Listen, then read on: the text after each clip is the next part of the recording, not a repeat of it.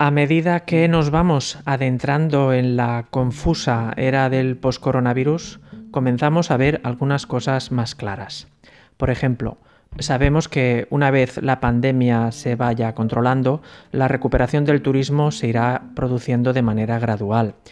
Para este verano se prevé una reactivación tímida del turismo doméstico y en una segunda fase, hacia el invierno, podríamos ver un cierto repunte de viajes internacionales dentro de Europa.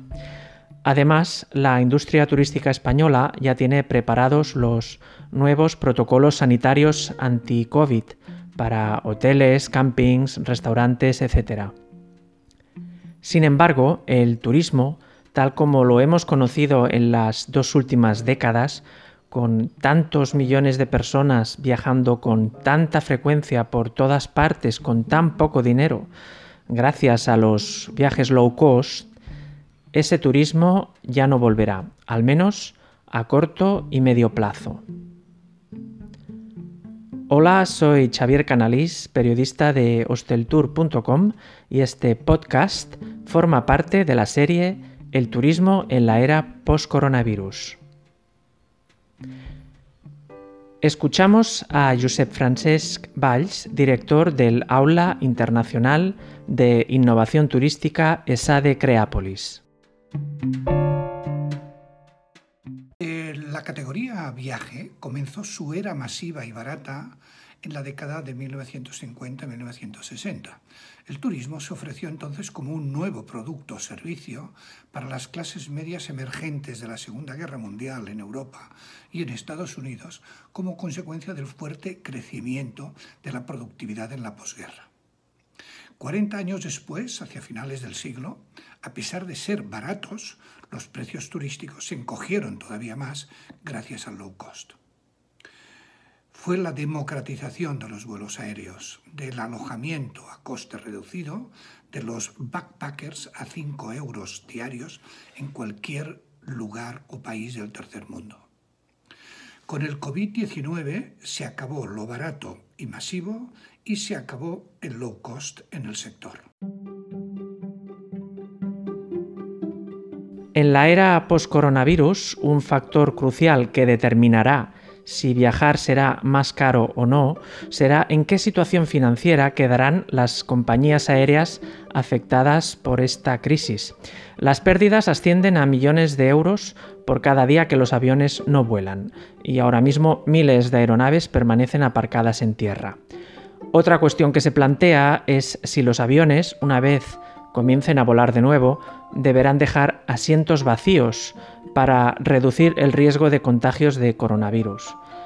Pero esa opción es económicamente viable para las compañías y para el bolsillo de los pasajeros. Escuchamos a Pérez Suau Sánchez, experto en transporte aéreo, profesor de economía en la Universidad Huberta de Cataluña. Si habrá consolidación, seguramente es inevitable. Hay que recordar que a nivel mundial solo hay unas 30 compañías aéreas ah, que realmente son rentables, es decir, que, que para muchas va a ser una crisis difícil porque ya vienen de situaciones ah, difíciles.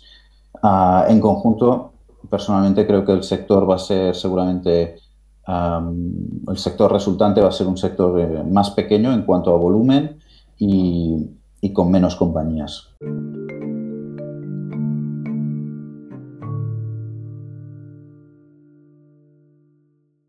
Bueno, se ha, hablado, se ha hablado mucho de la distanciación social dentro de, los aviones, lo que implicaría una, un, factor de ocupación muy bajo. ¿no? Se, habla pues, de dejar el asiento del medio vacío, etcétera, etcétera. personalmente creo que que, esta es una opción comercialmente no viable, creo que es difícil verla y que seguramente mm, se están creando falsas expectativas. cada vez parece que todo el mundo tiene más claro que el, elemento de distanciación social dentro de la cabina sería ah, muy difícil. Es decir, que seguramente para, cumplir esta medida se tendría que ir a niveles de ocupación inferiores al 50%, lo que en el sector de la aviación es absolutamente inviable, ¿no? porque en el sector de la aviación lo que, uno desea son factores de ocupación superiores al, al 80% para poder tener una operativa viable. así que creo que este realmente es, es, una, es una vía que se ha, se ha, hablado mucho en prensa, pero no, no, los expertos no la ven clara. Llegados a este punto, la pregunta es inevitable. ¿Será más caro viajar en avión en la era post-coronavirus? Escuchamos a Manolo Molina, director de hosteltour.com, charlando con el profesor Pérez Suau Sánchez. Por lo que te estamos escuchando decir, independientemente de que se apliquen ciertos protocolos que, supongan una reducción de, las plazas disponibles o de las plazas ocupables, eh, ¿crees que los precios van a cambiar? lógicamente al alza en, el corto plazo? Yo creo que los precios no van a cambiar significativamente. De hecho, hace un día o dos ha salido un pequeño estudio sobre los precios de, EasyJet durante el mes de marzo y lo, que, lo que salía es que eran ligeramente más bajos que, en el marzo del 2019. En el caso de que, de que hubiera factores de, ocupación ah, más bajos por distanciación social, aunque como ya he dicho anteriormente creo que no es una medida realmente viable, hay que tener en cuenta otra cosa, que es que del mismo modo que la, oferta será más baja, la demanda también será más baja a corto plazo. es decir, que Mm, no solo más baja, sino que también eh, puede ser que sea una demanda más sensible, más debilitada, más sensible al precio. Es decir, que los pasajeros igual o los consumidores igual no toleran subidas de, precios significativas. Eso no quiere decir que en algunos mercados podamos ver algunos precios ligeramente eh, eh, superiores que anteriormente a, a, corto plazo, pero creo que a medio plazo iremos a precios relativamente similares. Y por otro lado, es muy posible que, en determinados mercados veamos incluso hasta ah, posibles guerras de precios, ¿no? Eh, sobre todo en, eh, si determinadas aerolíneas de bajo coste entran, entran de manera masiva en, grandes aeropuertos. Eso podría realmente abrir precios más bajos. Para resolver la incógnita sobre si viajar será más caro o no, también debemos considerar otras variables, por ejemplo, el precio del petróleo o cómo evolucionará la demanda en los próximos meses, pues ello llevará al mercado a regular los precios para mejorar ocupaciones. Así lo apunta Jorge Marichal, presidente de la Confederación Española de Hoteles y Alojamientos Turísticos. desde mi punto de vista, bueno, creo que es un poco prematuro el hablar de, si será más caro o no el, viajar en la, en la era post-coronavirus.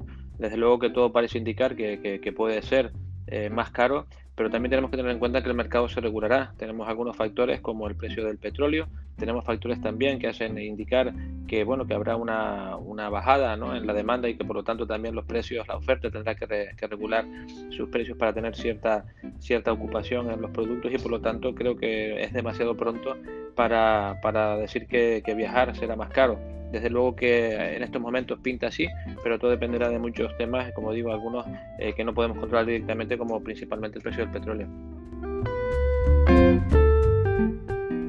Otro factor más a tener en cuenta es el incremento de los costes, porque para evitar el contagio del coronavirus, los hoteles, restaurantes, parques temáticos, actividades y un largo etcétera deberán invertir más dinero en prevención. Eso significará que algunas empresas y destinos estarán mejor preparados que otros, sobre todo aquellos que en los últimos años hayan apostado por la calidad y no por la cantidad. Escuchamos de nuevo al profesor Josep Francesc Valls.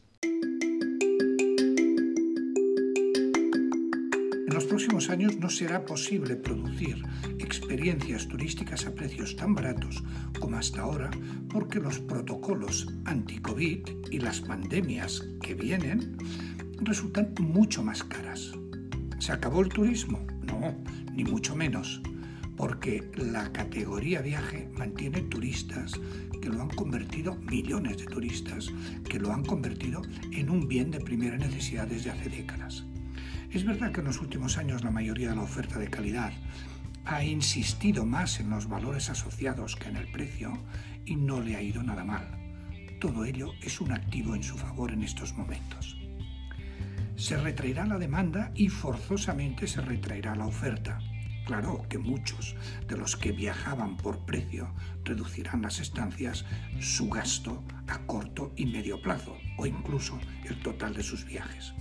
Pero aquellos que vienen optando u opten en adelante por propuestas de valor de calidad, slow y small recibirán un impacto reducido de esta crisis, incluso teniendo presente que se producirá una mayor competitividad en el sector.